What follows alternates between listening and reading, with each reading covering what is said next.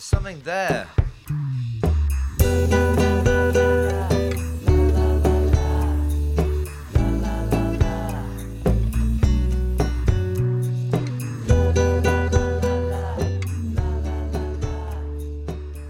我们今天请到的嘉宾是 Work Magic 的创始人立冬。立冬在很早年的时候，其实在美国的一家广告科技公司工作，后来呢，在回国加入了猎豹，相当于是比较早期的做出海的一波人。后来呢，自己创业做了一些电商跟广告相关的事情，然后就到了字节，是在 TikTok 商业化的比较早期的阶段加入了。对，那个时候我记得你加入的自助广告业务就是 SMB 的这个中小商家这块的业务，对吧？对那个你加入的时候应该是刚开始做，相当于从零对，开始做自主广告业务。然后后来你走的时候，就大概半年前，应该是有几十亿美金的收入，几百万的付费的商家。对然后在整个字节的 TikTok 的盘子里，应该也是占了一个比较 meaningful 的一个比重了。是的，啊，这些其实都是你花了大概有几亿美金涨起来的。对，就是几亿美金的增长营销预算，然后很多年的这个增长产品基建的这种打磨跟积累，包括很多像 Shopify 这种海外的这种战略的这种合作伙伴的打通跟合作。是，所以我觉得立冬是对出海、商业化、营销、广告和增长等等都是非常有经验的。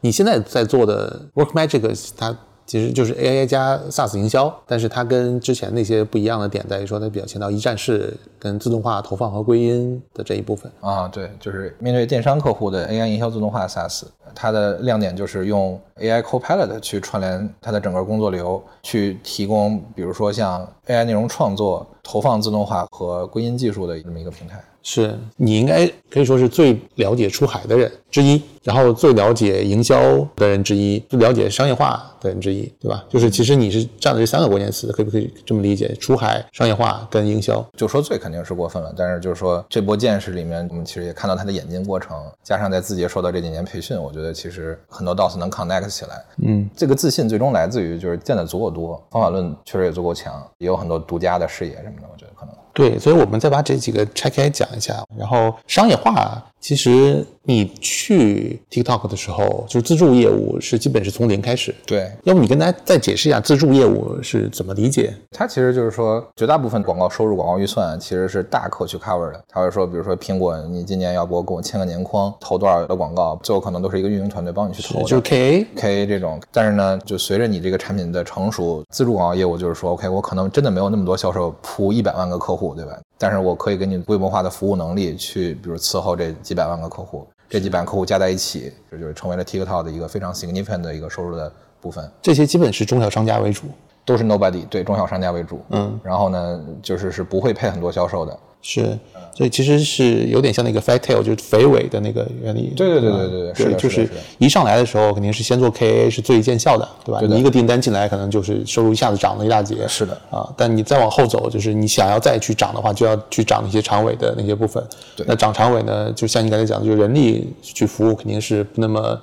有效的，所以就是要把整个产品平台打好。嗯，产品平台搭好，然后你要有非常强的客户获取的能力，嗯规模化的客户获取，你要知道在哪个地方有你的好客户，然后再来呢，就是当客户进来之后，因为它是五花八门的，它有各种各样个性化的需求和个性化的卡点，然后这个其实就是你要设计一套完整的东西，然后包括获客也是，然后包括你的产品力也是。包括你的这个最后搭建的这套增长基建也是，甚至比如说你怎么能够有效的去把它 channel 到销售那边去，很多数据不能说，但我们三年收入涨了两千倍，是一个几十亿美金的业务。那么在这个规模上，几百万客户，然后你怎么能够从一个很初级的一个阶段摸到那儿？比如说四十几个环节，这几个环节哪个 lever 你拉一拉，哪个抓手你拉一拉，还能有效果？这个其实是很宝贵的一个经历啊。是，就像你讲，你进去你得先把产品跟平台搭起来，对然后再做增长去获客，对然后再不断的去调整，让它去怎么样更高提升它的转化率啊、付费率啊等等这些东西，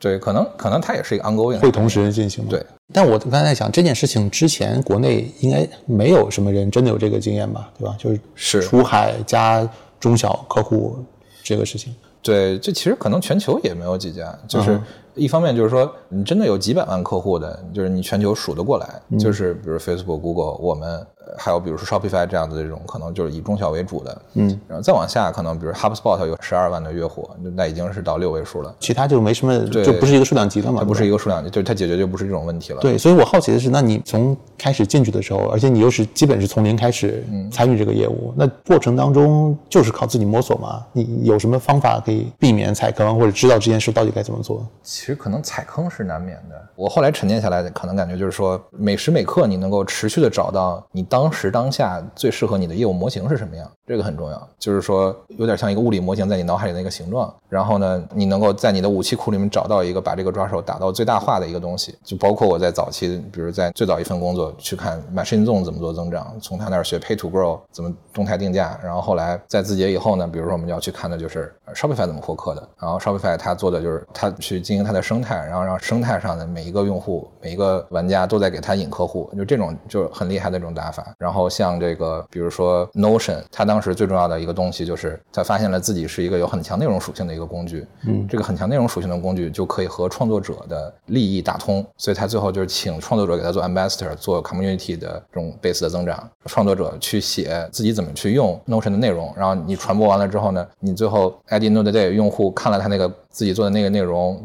到了这个达人的这个自己的链接上去，可以去买达人做的一个 template，是，然后这个既给达人做了变现，又给 Notion 带了客户，就这一招在 TikTok 上给他们拿了一亿多的曝光，就这个钱就省了很多。嗯，然后比如说 HubSpot 它主打的就是内容营销，然后像 Uber 它其实就是跟我们一样算账算得很细，然后我们其实就要打听，就他们是怎么做归因的，就是当你看了足够多的之后，你开始自己有一些创新的想法了，然后就最后其实我们也变成了这个一派宗师，对。OK，所以就是学了很多大家经典的一些做法。对，都要看。然后我可能算下来的话，第一年我们做了大概五六件事儿，就比如说 Shopify 的对接、全球的增长营销，包括大促，包括这样各种各样的东西。然后第二年可能我们做了三十个增长的尝试，然后里边可能有十五件事 work 了。然后第三年我们就觉得可能我们就少做一点，比如做二十五件事儿，然后里面可能有二十件事做 work 了。然后其实可能做首席增长官就是说找到你的业务模型，然后看足够多的东西之后，你能够丰富你的武器库，用最适合你的那个抓手，然后把你的武器库打出去，算好这个账，然后你能够把每年那三十件事儿找出来，嗯，然后你能烂的其中是一半以上的事儿，那你这年的增长就能做。嗯，我整体听起来觉得它其实不是一个有什么窍门，有什么的，就它其实是很科学的一套方法，挺科学的。所以它能够不断的去重复这个东西。对 OK，所以你你那几年大概花了应该上亿美金是有的对，有几亿美金吧，一年。啊，一年花几亿美金。对对对，因为它除了外部现金花出去的媒介之外，你还有那个内部的这种广告的预算和所以所以一年花几亿美金是一种什么样的感受？这里面也是踩过坑的。然后呢，就是我们中间有一段时间，就是 ROI 没有算得很清楚的时候，投过两个月的这种大促的那种特别大的这种预算的投放。嗯，最后三四月看回来之后，发现这块 ROI 不行，就大家最后会拉一个大会来说，你一千多万美金投出去了，这个 ROI 这么低，对吧？你从里面 learning 是什么？然后就要反思，然后挨骂等等。然后，对他压力也是很大，所以要算准账。想你工资才多少，对吧？真的真的，所以我们当时就是说，大概就这么几个 learning。第一就是说，一定要先算清楚账，嗯，一定要先算清楚账，而且账要算得非常细，嗯，就细到比如说，就是我真的花了这一块钱，你一定要用非常科学的方法，而且这个投资是非常值得的，去证明你花的这一块钱真的给你带回来了一块钱，嗯，就是你现金花出去的这一块钱，at the end of the day，十二个月以后，它会不会回到你这个账上？你一定要有谱，不然的话，你就是在烧钱做增长，嗯。然后第二呢，就是要有很强的风控意识，包括我们在这个过程当中，我们全球做过这种大促，大促就是给优惠券儿，你就会碰到羊毛党，你会碰到黑产，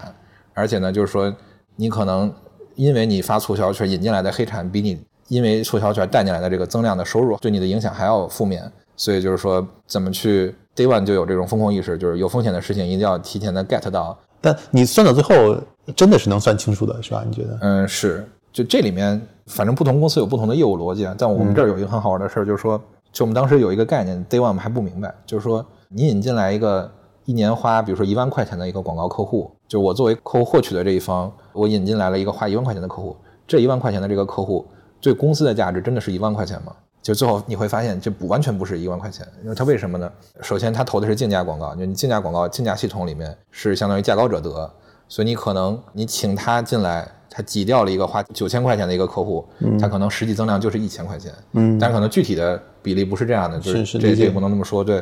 但是呢，就是这层账，再加上你中间，比如说你可能对于这个商业化业务，你基本上你会有销售，会有服务器，会有各种各样的 margin，你全算进去，你可能比如说你的 ROI 要一比 X，然后那个 X 是一个挺高的数，嗯，你这个账你一年花一亿美金出去，你这个账才算得回来。这不得请几个什么数学的 PhD 来算这种东西啊？听起来好复杂啊。确实是。对你说的很对，所以我觉得字节有一个地方真的是很厉害，就是他真的不缺这种特别顶尖聪明的人，嗯，啊，包括他从全球各大公司来给你带这种方法论，是因为当时我们看到这个问题，就是确实觉得这个问题还能解吗？后来，当你请了一个足够聪明的人，同时他会比如说想一些方法来简化你现在这个问题，然后最终他真的能给你一个答案，然后这个答案大家真的认。OK，所以后来你们就比较少在做亏钱的事情了。对。我可以放心的跟你说，我从二零年就是说刚才说的那个 incident 之后，然后二一年因为那个风控就是薅羊毛的事情也挨过一次嘛，我后来每一笔钱都是正儿八经的投出去，而且我们自己搭了一套就是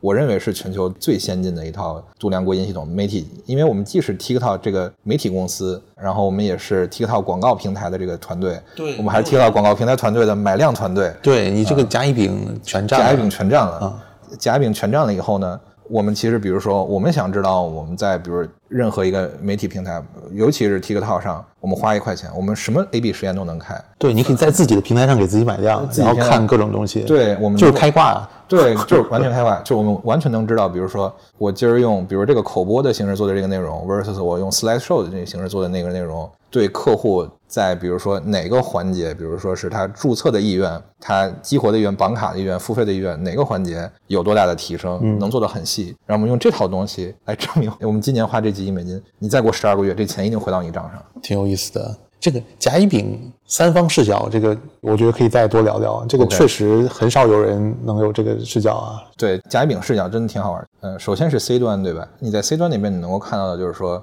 比如说你你你大概能够从，比如跟推荐算法团队，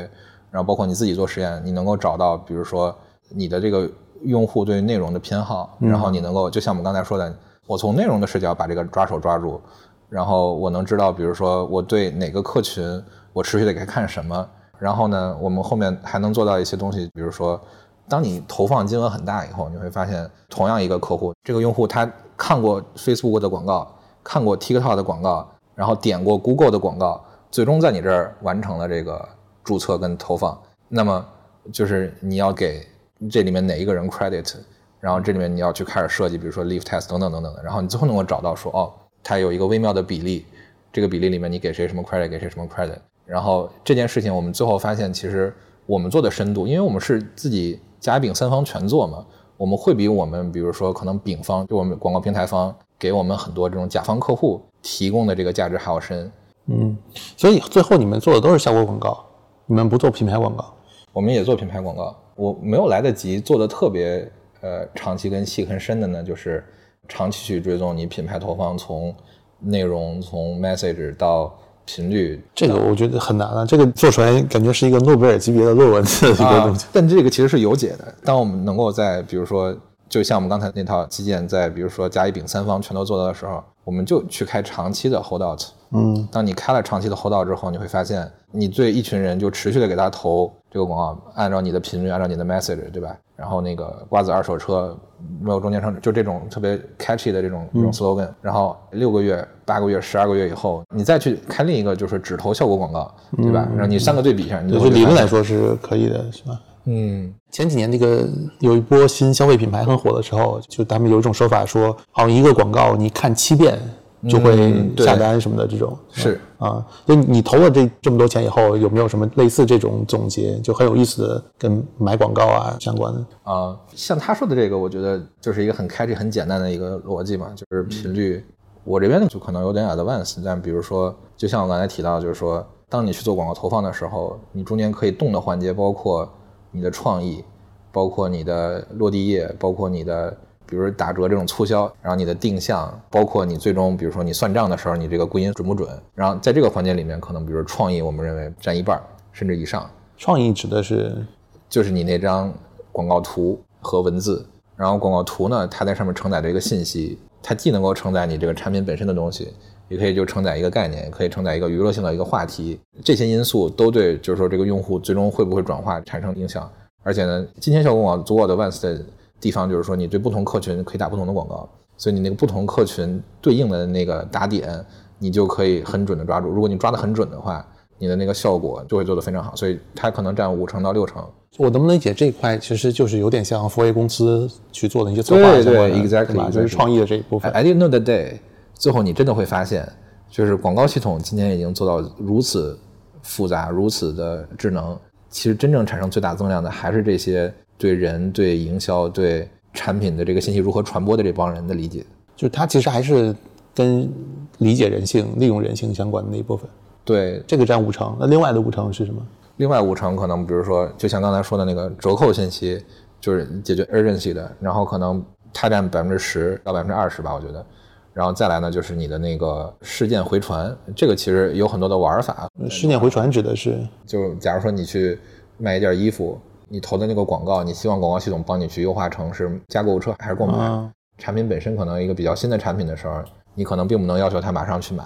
嗯，你可能就是说，要不你先看一看、逛一逛，然后最好能找到那些愿意加购物车的人。对，或者像教育行业，他们都是留电话嘛，哎对吧？对对对对对就这种，啊，留资，然后我再打电话给你。是是呃，它就是你要找到增长模型里面最有效的那个组合。所以就是有点像它的北京指标，基本上是可以讲说五成是靠科学，五成靠艺术。非常精辟，但这样的话，最终你们手头是不是有一堆模板，就知道说，比如我这个是最好的广告，针对这个人群到底应该是多少秒，对吧？第一秒进来是什么，起什么作用？可能第二秒怎么样，第三秒怎么样？然后最后结尾又是可能给个折扣还是干嘛的？对对对，就是几秒完播率啊，对吧？然后包括这个音乐鼓点等等等等各种各样的点。感觉也是一个能读 PhD 的一个专业。对，但就是这种媒体平台会变，可能这个东西就是能 work 一段时间。但确实就是我们当时是一个就是非常积累 learning 的一个方式，就什么都实验，什么都 learn，是，而且不同平台应该也不一样。非常不一样。是，就人群也不一样，它的平台的整个的特性什么的也都不一样。也都不一样，而且就是说你创业的那个质感，在这个过程当中，就是我们其实也是我们自己增长营销都至少经历了三个阶段的迭代。最开始是一群中国人用中国 agency，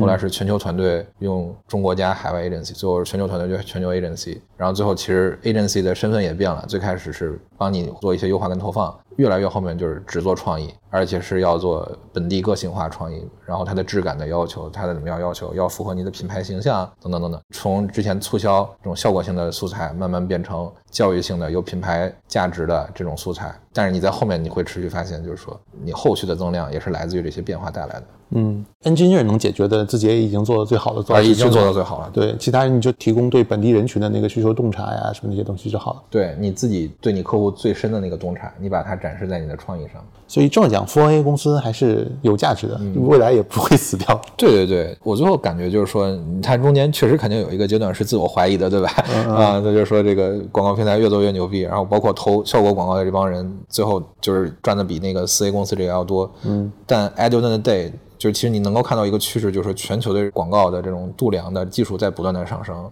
这个度量的东西不断上升之后，你就慢慢的能够，包括广告主自己的这个认知也会逐渐的共识提到的，就是说你创意本身承载的那部分价值，我是能够越来越算清楚的。嗯啊，只是说就是此时此刻，今天可能只有很少的一部分人把这个账算清楚了。嗯啊，作为算清楚这个账的人，我可以很有信心的告诉你是这样的。啊，就是你过去三年左右吧，像你一直在跟中小，尤其美国为主的中小商家打交道。对，所以你怎么看美国的中小商家跟国内中小商家的区别？包括国内 SaaS 其实一直做不成，就很难。对，一方面就是如果你看中国的，比如说民企的盘子的话，尤其广告营销的这块的盘子的话，你会发现，比如说像汽车，像这个之前你的房地产嘛，啊，对，这些是投放的大头，是包括就是说中国的 SaaS 公司也基本上主要在做汽车跟房地产，对吧？车房金融、教育、金融，，对，就这种稍微利润厚一点的公司，收入大一点的公司。嗯，所以比如说像海外，你去看它的占比比较大的是零售、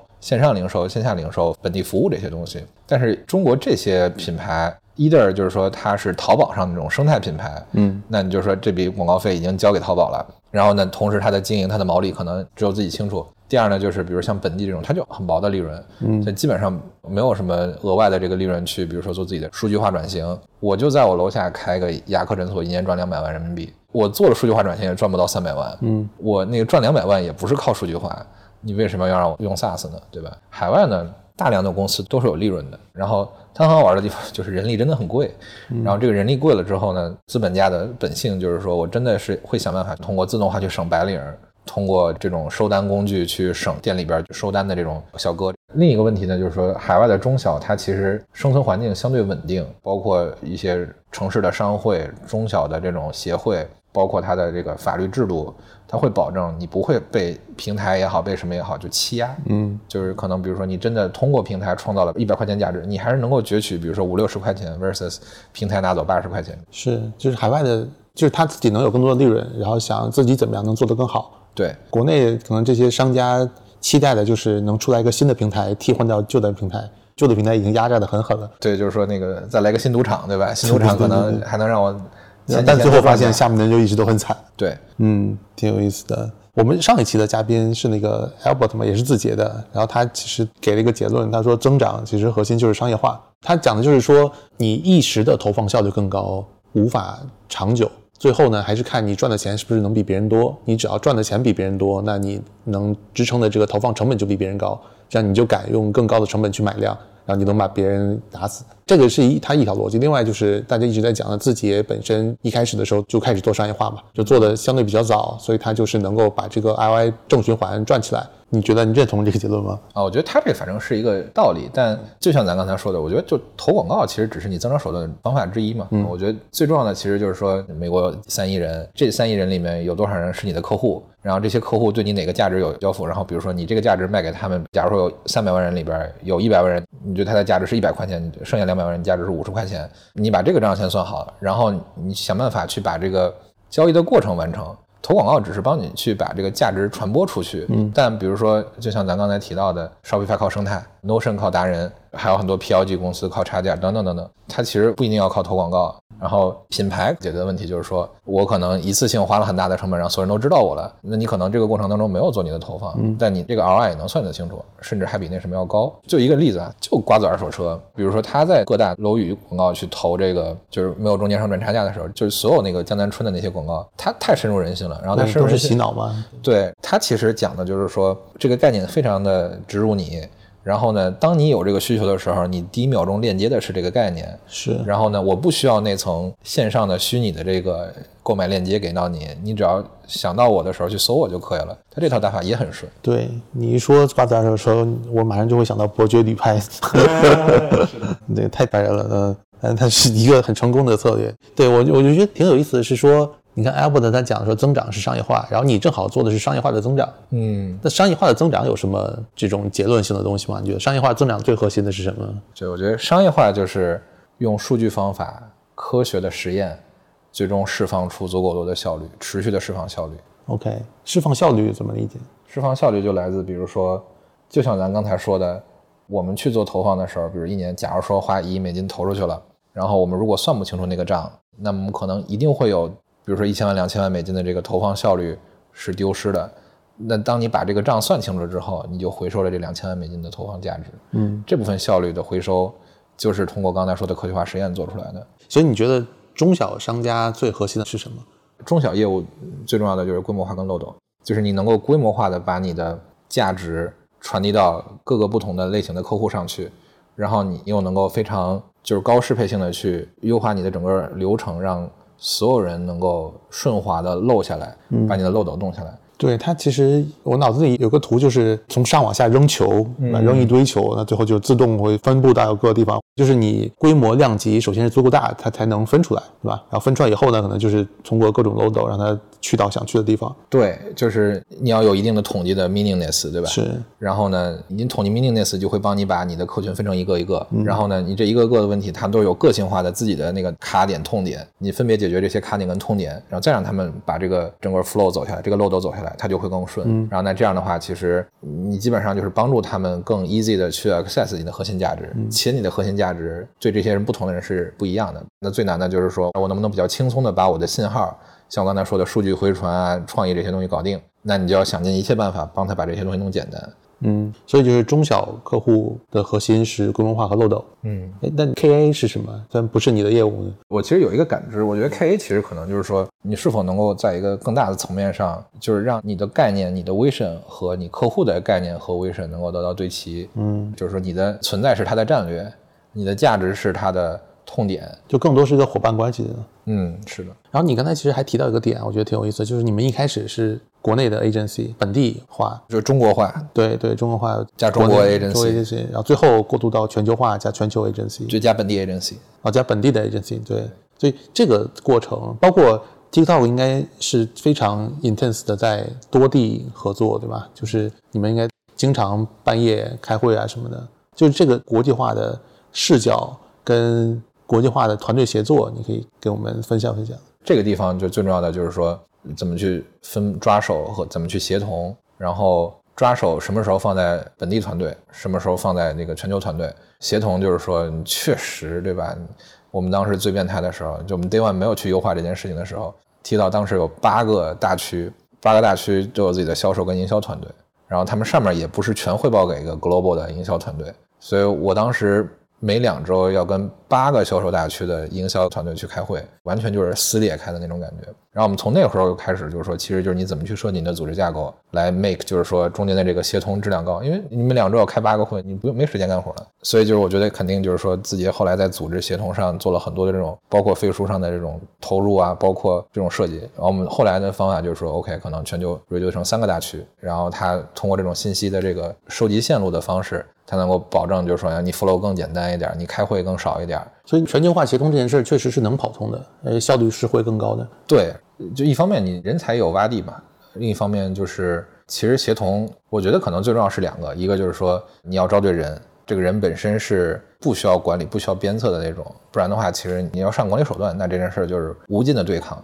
然后第二呢，其实就是说有很多这种方法论、策略跟工具，尤其是这种 SaaS 发展到今天，它在协同上真的能够帮你去设计好各种各样的策略，然后你只要能够不断的去挖掘跟发现就可以。嗯，你看这两年其实很多创业者在讲要做 global 市场，要出海。现在出海跟之前还不一样，以前出海是说我比如国内的供应链出海，或者这个团队完全就在国内做个什么工具出海，嗯，对吧？现在的这两年的出海，大家讲的是真的第一天就去美国市场去跟他们拼，对，而且其实我们看这个事儿，你不得不承认文化在里面占了很大的一个作用，对吧？就是你很容易从文化高的地方出海到文化低的地方。所以之前国内出海，比如去印尼啊，去一些这样东南亚的国家，相对还是有蛮多成功的案例的。但以你的视角来讲，你觉得今天国内的这些创业者，如果真的要去做北美市场，会是一个什么样的情况？我觉得它特别取决于你做什么样的一个业务。嗯，比如说你这个业务本身是非常简单易懂、大而简单这样的一个东西的话，就跟当年猎豹这种工具出海一样，你只要在面儿上做的比较全球化，嗯，你出海问题不是很大。但比如说，当你做一个东西，就是说你可能要深入人家的工作流，或者比如说你其实要打人家一个本地很 niche 的一个市场，或者比如说你要做一个硬科技，比如 AI develop tool 这样的一个东西出海创业的话，那你一定是就是说你对本地那帮人，就因为比如说你要做 developer tool，你抓 A developer 跟 B developer 都是不一样的，不同学校、不同公司、不同范式。但我再嗯怎么讲明确一下，就是嗯，你看像之前大家说的成功的出海公司，不管是诗印这种还是特木等等，我觉得那个他们相对来讲都是比较简单直接的。对，然后 TikTok 是真正的 To C 级的出海非常成功的非，常成功的。嗯对，然后你现在实际在做的是 SaaS 的出海对，啊，其实 TikTok 和 SaaS 出海，我觉得都是相对比较难的领域了，跟其他的那些比起来。嗯嗯嗯。你觉得 TikTok 最后出海成功的核心的原因到底是什么？它踩对了哪几个点？呃，我觉得其实还是它规模化，它通过这种大力出奇迹的方式，加上它的算法数据的这个积累，再加上它强大的本地运营，再加上它这个 window 没有被竞品来搞，就至少有三四年的时间发展的过程当中，Facebook 跟 Google、YouTube 这些公司，它没有把你当一个正经的竞争对手，它有很多傲慢的层面在，他就觉得靠投放广告做起来的产品是做不成平台的，错了。然后呢，我们可以不用这种竞合打压的方式去限制你。TikTok 很长一段时间一直都在 Facebook 的投广告的，他们也不限制你。这在中国，比如说你说快手在抖音上投广告这个事儿，你前所未闻，对吧？然后呢，第三呢，就是说他们就是在开发自己的这种竞品产品形态上动作非常的慢。其实说白了就是就没有拿出，比如说我让扎克伯自己坐镇，说我今天我就把这产品做出来，没有那种 founder 气势了。这几个公司都没有指导 VP，就只一个 director 带队说我就把这个产品做出来，然后底下可能几十个工程师，然后那几十个工程师也不会说我跟你连干一个月一定把这产品做出来，有可能该休假休假，该去滑雪滑雪这种的，嗯，就这种态度肯定就是比较对，所以其实我们可以讲 TikTok 起来应该是 Facebook 的战略失误占了很大的因素。很大的比例，就是他给机会。然后第四呢，其实就是它本身还是一个挺厉害的一个新的产品形态。嗯，曾经我们一度内部会觉得说 TikTok 可能是全世界从广告、从营销、从这块最强的一个媒体形式，因为它又短，信息量又大，传播的这个精确度又强。对，就是它的这个 timing 其实也非常好，嗯就是这个产品形态在那个 timing 就是应该能出来，然后别人又没真的去打压它。对而且听你刚才说那几个点，我想起来那个中国高铁的故事啊用市场换技术，就就有点像集各国各家之所长。是的，是的，是的，一定是这样。是，其实在中国也是，他反过来把美国在 Facebook、Google 学的那些东西再反过来打中国。嗯其实我们一度商业化有有一个 leader 跟我讲过，说字节在人才上密度太强了，我们可能真的把行业内绝大部分 A 类人才，甚至绝大部分 B 类人才都招到，然后最后是 A 类人才加 B 类人才打 C 类人才，嗯这仗一定赢。我们在各个国家招的本地人不一定是 A 类人才，嗯不一定是最 A 的，但是我觉得你其实很 fair 的看，就是字节一定是拿中国的最强的 A 类人才和中国 A 类美本这种最强 A 类人才，再加上有一部分 A 有一部分 B 的这种美国本地人才去和美国这人大公司去竞争。但我觉得现在不好说的是说最强的那部分中国人，比如说 Caltech 啊、CMU 啊什么这帮最强的这帮中国人，他的第一职业选择可能也不是字节这样的公司了，因为我们已经 big enough 了，对吧？啊，如果他硬要选的话，他可能比如会去 OpenAI 这种的，这个可能还是给美国公司带来很大压制的，包括 Google，就他对自己的那种最顶尖科研人才的那个宽松程度，中国公司还做不到。嗯，而且我觉得就是出海这件事情能成很大一个要素，就是美本的积累要足够多。嗯，就 TikTok 的最难的地方就是说，它的比如说用户获取团队、本地运营团队，甚至它商业化团队都是本地的。一鸣老师说，就是 develop companies a product，你团队本身能否出海，你团队本身在该地的这个，我们经常用那个 critical mass，、你是否达成也是很重要的。就当你在本地的那个团队就一两个人的时候，你想干什么事儿很难的。嗯，你们现在是在十个地方办公，对对对，十个城市吧，呃，十个城市，十个城市几个国家。我算一下，五个啊，美国、加拿大、新加坡、迪拜、中国。OK，就是它是自然而然形成的一个结果，就是你其实选的是合适的人，但这合适人恰好他在恰好在那在那个国家。但你其实你之前 TikTok 的经验就本来就是多时区这种多国家的协同。对，我觉得是人才跟协同，嗯人才是第一位的，然后最重要的其实是你能不能用你付得起的这个成本，包括这个愿景等等，吸引来你的这个人才，然后他在哪儿，你就允许他在哪儿工作。而包括其实中国，包括现在美国，大家其实很流行的这种，比如说上班上到一定时候，就就是说我就是想每年换个地方，这个你觉得是合理的？因为美国确实很多人搬到了什么沙滩那边，说对对对说 beach 上去去工作嘛，是吧？嗯那这应该是过去几年新冠遗留的产物嘛。但你看那个马斯克好像前段时间说了，说必须要回来 on site 嘛。对，我觉得他是这样，就是说完全取决于人，就大公司臃肿嘛，他一定会有足够多的比例，这帮人是不好好干活的，嗯，然后或者是偷懒，或者是做工作以外的事情，嗯，那他其实就是会被大公司成体系的抓出来。抓出来的一个比较好的方法就是说，你给我回到办公室。嗯，当然，就这个过程里面一定会 discourage 一部分，就是说好好干活，但是其实很 enjoy remote 的生活姿态的这种人。所以估计就是说，现在比如说从马斯克到其他公司，包括字节，他在推这个过程当中，最上面的那个人力的这个管理者应该是算过这笔账的。嗯，make sense。所以对你们来讲，你们现在是怎么管理的呢？你的经验是怎么样的？小公司呢，其实就是因为我们今天真的很小，所以我们其实每一个招聘或者每一个人才引入都是，就是第一我们会考虑的是说，我们这个阶段最重要的事儿是什么，然后我们最需要什么样的人才，然后呢，呃这个人才我们比较高效的方式，比如说，也许你产品研发都应该放中国，对吧？在字节之前的经验也是，当事儿清楚的时候，产品研发放中国非常好。然后当事儿比较模糊的时候，你可能需要一些沟通界面强的，要跟客户跟业务去对接，可能你放美国好一点。嗯然后呢，接下来就是说，你最重要的那些人才是不是能够在你想要的那个地方找到？当我们已经必须得在，比如说北京、上海、深圳和湾区去建 office 的时候，你其实已经不 care 你下一个人在哪个城市了，对吧？然后我们会把它凑到一个时区去，嗯尽可能的减少，就是说因为时差，所以我们现在可能会有一种中国时差跟美系时差的这种感觉。然后这样的话，就是说你沟通的节奏是比较一致，就不会太乱，太乱就是你找不到节奏会难受。这是第一。第二呢，就是说，其实像比如我们现在，就是我们也会很精细的去分析，比如说飞书上的数据、Lark 上的数据，然后它其实是一个很好的工具。第一呢，就是说你希望大家有足够的活跃度，至少是比如说这个公司的心跳是正常的。然后同时呢，你也不希望他太多的活跃度，就是这样的话，那就意味着说他可能真的天天在开会，你会上浪费的时间会比较多。然后另一方面呢，你还可以去看你希望形成一个业务线条的几个人，他们的活跃度是否是一样的，是否是比较好的。以及比如说你可能会有全职的团队，有兼职的团队，有实习的团队，那你可能能够靠活跃度高的这几个人去带动那些，然后通过这样的协同跟组织设计，然后你会惊奇的发现，你能够让比如说三个 engage 高效的带十个兼职的，你能够让他们的活跃度能够起来。嗯，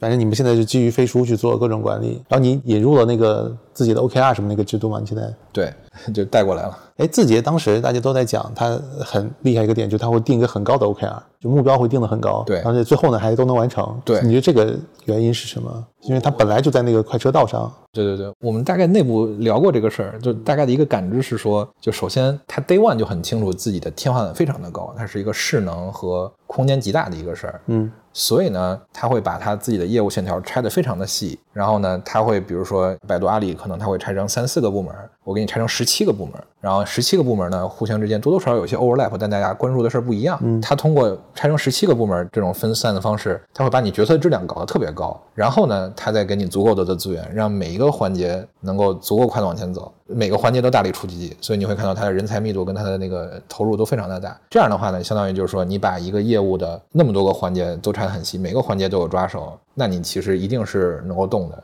就像咱刚才说，假如说是十七个环节，你一个月能有十个环节是在正在往上走的，那你一定能够看到一个变化。versus 比如说你有五个环节，然后你可能有两个环节，一个环节在动的话，那你就会觉得增长停止了。OK，然后你看字节先收了 Music 了以后，反而把国内先做起来，但其实海外没有怎么做。我觉得可能国内是因为它本身作为内容的那个航空母舰已经起来了嘛，它随便起降一个什么 app 都 OK 的，包括国内内容运营的成本比在海外内容运营低嘛，所以你在那个比如说你在中国各大城市去找这种年轻人去做这种好玩的视频，嗯，这点它执行到了，就别人可能能说他能做，做到了以后，其实这个东西活跃自然就起来了，然后再加上就是说我是航母，我想让哪个 app 起降就能让哪个 app 起降，所以其实它可能很快就摸到了一百万 DAU、两百万 DAU。到张楠那儿的时候，就是目标已经是说这个双月要达到八百万 DAU；到张一鸣那儿的时候，就要到三千万 DAU。对对对，我记得八百万是他们第一个坎儿啊。对，就八百是给张楠的。我当时看了所有人的 OKR，你往回看，对，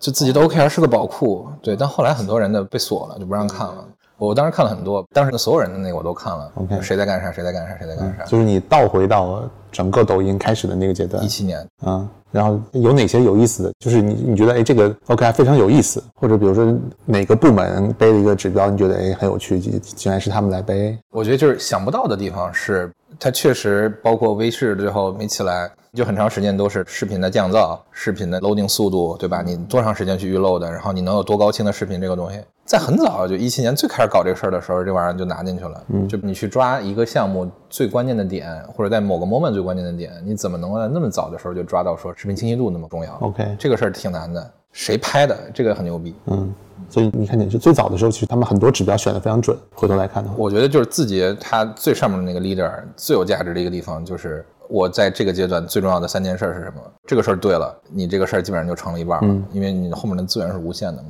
所以我觉得他那个时候能把这个东西拍出来，包括他后面怎么去抢占用户的渠道，怎么去对抗快手，我觉得他还是挺 sharp 的，每个阶段都做对了。哎，我今天听你讲完这些，我其实有一个新的对字节的认知，就是它上面那些总设计师真的是很厉害。对就其实最后还是他们厉害，就是他们设计的好。嗯，真的是很不一样。咱不好说，比如公司真的做到这么大的规模，你还有那么高的效率，但是在它比如说几万人那个规模的时候，它一定是全球最高效的公司之一。是，所以你们现在也是分了很多部门，也是把目标拆得很细，我们会拆得很细，也是双月 OKR 还是双月 双月 OKR 是？后来字节不是改 Q 了吗？我们还是双月。但我们可能也强调一个，就是说我们跟字节不一样的地方是说，字节它规模很大，它资源很多，而且它早期就有这种现金牛和航空母舰的这个主舰。嗯，所以我们现在资源有限的情况下，我们还是要 make reasonable 的 target。这样的话，就是你在资源效率上你也要 reasonable。是，然后做全球化这个事儿，其实我跟很多公司聊，最后大家有个坎儿，就是还是团队里要招白人。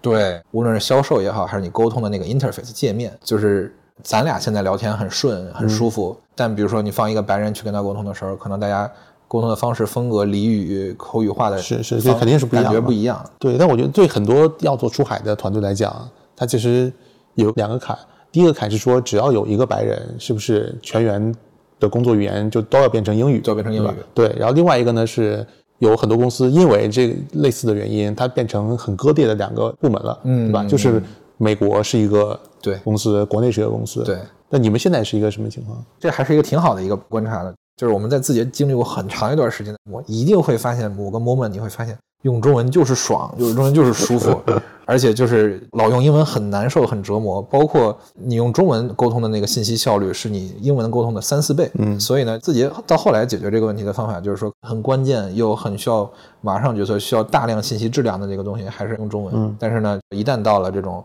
业务部门协同，然后大家要对事情这一层面的时候，不是领导我最上面拍的那个时候，大家是用英文的。然后再往下到了那个自己各个部门的时候，就不一定一定会有外国人，那你就可以用中文。那这件事儿很好玩的一个地方就是，它一定是跟业务线条有关系的。研发真的可能全是中文的，是。然后呢，产品一定要能说英文，营销跟销售就更不用提了。是。所以你们现在官方。语言是，就是官方语言是英文，就就是大家日常的文档文档默认是英文。OK OK，那其实门槛就还蛮高的，挺高的。呃，对于你们那个技术负责人门槛也很高。对，就反正双向的吧，就是说他要用英文去沟通好，然后人家也要理解他。对，但我觉得就是他反向的那一层也很重要。这个时候再夸一下飞书，他那个会议的那个自动翻译真的牛逼，就是 OK work 的。我们之前曾经有过，就是说。中国的业务同学跟美国的这个业务同学，就真的怕他俩聊不起来，就发现他俩就业务跑挺顺的。然后我就问为什么，然后说哦，就有 Lark 这个功能。OK，就鸡同鸭讲也没有关系的真的可以，真的可以。而且他那个文字的那个翻译也是 OK 的，从文档到聊天到会议的语音，我操，就是 Day One 你你就默认你不会写英文，你在 Lark 上你写中文。对方用翻译之后，那个质量是 OK 的。嗯，你过去一一两个月正好是刚从美国回来嘛，对吧？你在美国那边感受如何？现在包括对 AI 啊，美国那边现在市场啊什么的。我其实感觉就是市场本身也是存在特别大的不共识的。我们聊了很多人，比如包括做大模型的，包括做 Dev To 的，包括做云的，包括做什么的。然后你会发现，就是说普遍来看，今天 AI 的产品是有一个 buzz 的。哎，美国那边你觉得现在还是在一个？有 buzz 的阶段吗？国内这两个月其实冷了一些了。美国的 buzz 是有的，客户确实也不确定，不确定你这个东西行不行，但他愿意试。嗯，我会感觉，比如说我听到的一些比较好的 feedback 跟反馈，就是说，就这个阶段最确定的其实是像我们这样的公司。你们这样指的是？其实我们是这样，我们是一个，就是我们方法论和我们本身那个产品。就能够面向客户去解决问题和提供价值的，嗯，只是说因为有了 AI 在，我们有更强的颠覆的机会了，嗯，然后呢，又因为有 AI 的 buzz 在，所以其实可能大家会多看我们两眼，是，然后所以我们相对比较确定。再往下一点呢，比如说像一些新的这种生产力工具、新的比如开发工具这些，然后新的这种消费型产品。它就有很强的不确定性，是，就是 to B 应用一定是能落地的，我们觉得啊，而且我特别同意你讲的，就我们现在看起来很多公司，我们也在聊啊，就是如果有一点伪 AI 的概念，我觉得也挺好的，嗯，就是你在关键节点里面加一些 AI，对，因为全用 AI 现在实际上就是达不到，就是效果难以保证，对，所以就像你讲，你们这套东西自动化的投放、归因等等，其实它本身就是 work 的。就可以做得很好，对的。然后你用 AI 把它再串起来，其实就能达到一个非常好的效果。对，其实就是我们一个很深的一个 learning，就是说你能不能卖到钱，就是看你在那个场景上交付的价值是不是到位。就比如说我们在做客户调研的时，我会发现说，比如说这件事儿在你这儿值多少钱，然后他真能给你一个数，然后你再去细问说，哎，你这个是怎么得出来的呢？然后他会给你 justify 说，哦，其实比如说我可能每天会花自己的百分之多少时间，或者我请一个人花多长时间去把这个事儿干了，然后这个事儿平均到一个月下来就是一天一件事儿花多少钱。如果你能帮我把这个事儿替代了就可以，但是你可能比如雇一个人的话，你要整个完整的替代他这个人才行。就我我前段时间跟我之前的一个好朋友又聚了一聚，他不是在做咱们这波 AI 生成，但他在做 AI 木简机器人。我就问他说，你什么时候发现你的这个业务开始好做了？什么时候产品开始好卖了？然后他就说，就是真的就是确定的 deliver 了客户价值。那什么叫确定 deliver 客户价值呢？它的木检机器人是在流水线替代那些木检工人。木检，木检就是比如说你的那个手机屏啊或者零件啊，OK，最后会有一个在流水线上，然后那个木检工人会帮你去看一下这个是不是有瑕疵等等。然后呢，它的这个机器人就是说，它能够就用机器视觉加算法去帮你判断这个东西有没有瑕疵。然后他就说，他之前可能举个例子，就是说，可能他能解决百分之七十的问题，甚至还有百分之三十那种 edge case，你还是要摆一个人，但那个人的事儿变少了啊，那个人变轻松了，但是你其实没有办法省掉那个人，嗯，所以对于他客户来说呢，他就觉得就是说，嗯，是应该买，但是呢，其实产生出来这个价值转移到了那个工人身上，就有点鸡肋。呃，对，就是他后来呢，就是真的，比如说打磨产品，包括跟工厂重新设计它的流程，百分之百了，然后那个工人从此消失了，然后他的东西就卖的特别准，然后他就相当于就说这个 case 就是多少钱换多少钱的一个事儿啊，ROI 准了之后就行。对我们来说，我们可能也是这样。所以我们其实也是一直在沉淀，然后包括就打磨我们图片效果，我们相当于是营销自动化去串整个客户的这个营销的工作流，然后在这之上去帮助他去生产创意。帮助他去投放优化人群包和帮助他去做归因，这整套东西其实就是说，当他都 work 的时候，对这个客户的这个终端的价值就是很明确的。我既帮你解决了你创意这部分固有的必须要的这个一定要购买的成本，又帮你解决你工作流当中协同的人效的这部分成本，还能给你带来增量价值。嗯，哎，很多人都会问一个问题啊，就是你看。AI 加营销，大家一提起来都觉得 Jasper 什么的很多了，嗯，对吧？然后包括年初的时候，国内有非常多人出来想说做类似 Jasper 的，都拿不到钱。对，但你们做的当然就复杂度会更高，对吧？就你现在怎么看这件事情？嗯，就我们行业的玩家大概两种，一种是说我去解决工作流问题的，或者是我去解决单点的这个内容生产问题的，就比如像 Jasper 这种，但是因为它可能。就大模型本身有一定的特点，就是就大家觉得它太薄了嘛。一方面它太薄，然后另一方面就是大模型本身一个特点就是说太 general。嗯，你怎么在大模型之上去 build 你的那个，就是说你给每个客户不一样的那个价值，对吧？你增量价值有多大？没多大。就是所以 GPT wrapper basically 包括 Midjourney 和 Stable Diffusion wrapper 最后都是比较 general，就是说 OK，你在一定阶段内你填补了原来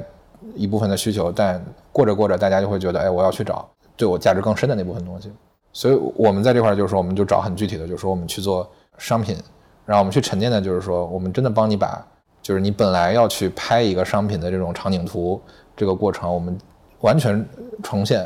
这里面包括产品的手段，包括算法的手段，包括一些策略的手段，甚至包括一些运营过程的手段。然后当我们就是说用比较好的这种。就是这种评估的体系，去不断的去告诉我们最近应该解决什么问题，不断优化的时候，你会发现客户就是越来越信你了。他最开始可能从十个用户进来，有一个愿意试你，变成现在可能比如十个用户进来，五个客户愿意用你，五个用完你之后，三个客户就是留下持续用，还有两个客户会夸你，然后慢慢的这个数字在不断的涨。你们上线现在大概两三周？对对，然后你我看已经大几千的商户注册了。对对对，就接近一万了。对对，那这个确实还很厉害。那最后我想问一个问题，我自己是好奇的，就是你为什么叫 WorkMagic 点 IO？因为现在公司都是叉叉叉点 AI 嘛，就是，很 fancy 嘛啊。其实我们之前也是觉得，就是说是不是 AI 更 fancy 更酷炫？最后发现，其实你这个过程要去伪存真，你到底真正交付的是什么价值？你替代的是啥玩意儿？你不要觉得自己技术里面使用了 AI，你就把自己认为是一个纯科技公司 AI 公司，